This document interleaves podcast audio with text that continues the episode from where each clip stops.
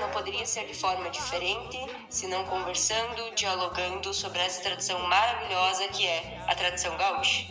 Para isso, nós temos a presença hoje aqui no nosso podcast de três moças moradoras da região sul brasileira, que vão participar da nossa entrevista, da nossa conversa sobre a tradição gaúcha.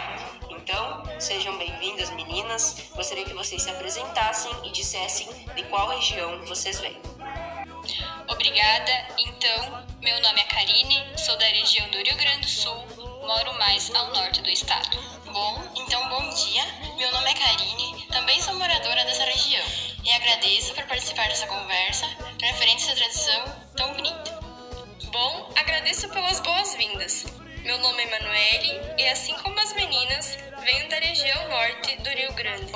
Então, as três meninas estão da mesma região do estado. Então, nosso bate-papo hoje vai se desenvolver nas vivências das meninas, das nossas entrevistadas no nosso estado.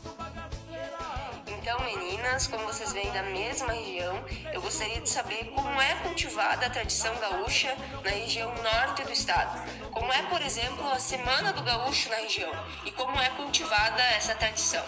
Bom, então, basicamente, nós convivemos com a tradição gaúcha desde pequenas. Assim como a maioria do povo rio-grandense é introduzida na tradição muito cedo.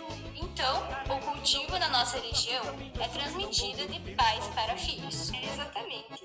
O chimarrão, por exemplo, é um costume que se tem no estado desde criança. É verdade. Assim como o laço comprido, o esporte do Rio Grande e os rodeios, que é algo tradicional aqui em nosso estado. É, eu gostaria de saber como é que funciona esse esporte do laço comprido, que ele é muito comum no Rio Grande, mas que nos outros estados ele acaba sendo visto como um maltrato aos animais, decorrente do que ocorre, do que acontece dentro dos rodeios. É, como falamos, no Rio Grande o laço, assim como o chimarrão, é algo tradicional. Então é visto como um esporte do fim de semana, onde não há nada contra os animais.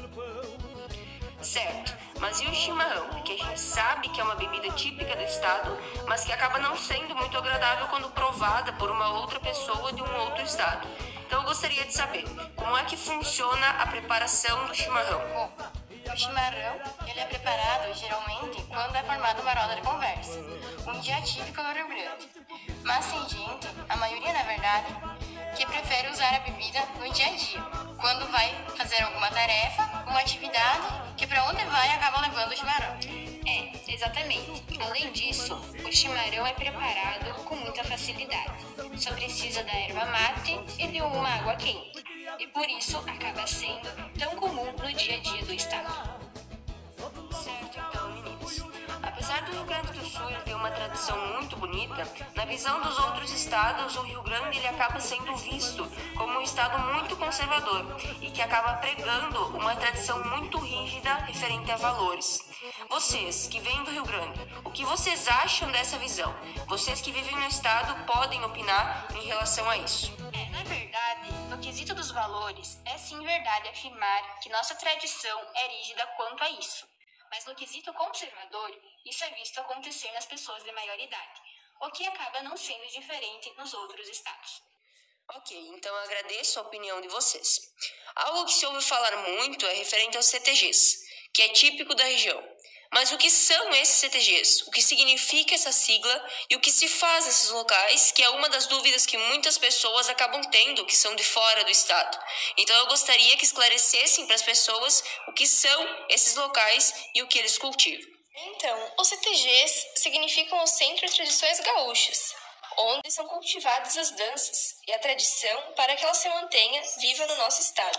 Além disso, para incentivar a tradição, os CTGs fazem apresentações de danças, principalmente em datas como a Semana do Gaúcho. Ótimo, então. Bom, essa foi a nossa conversa, o nosso bate-papo sobre a nossa tradição gaúcha, como ela é vista dos outros estados, o que é o laço, o que é o chimarrão, e eu espero que vocês tenham gostado. Agradeço, meninas, pela contribuição de vocês para o nosso primeiro episódio. Obrigada gaita, chinelo a bailar, tinindo o pandeiro, atei do cavalo, troteando no embalo.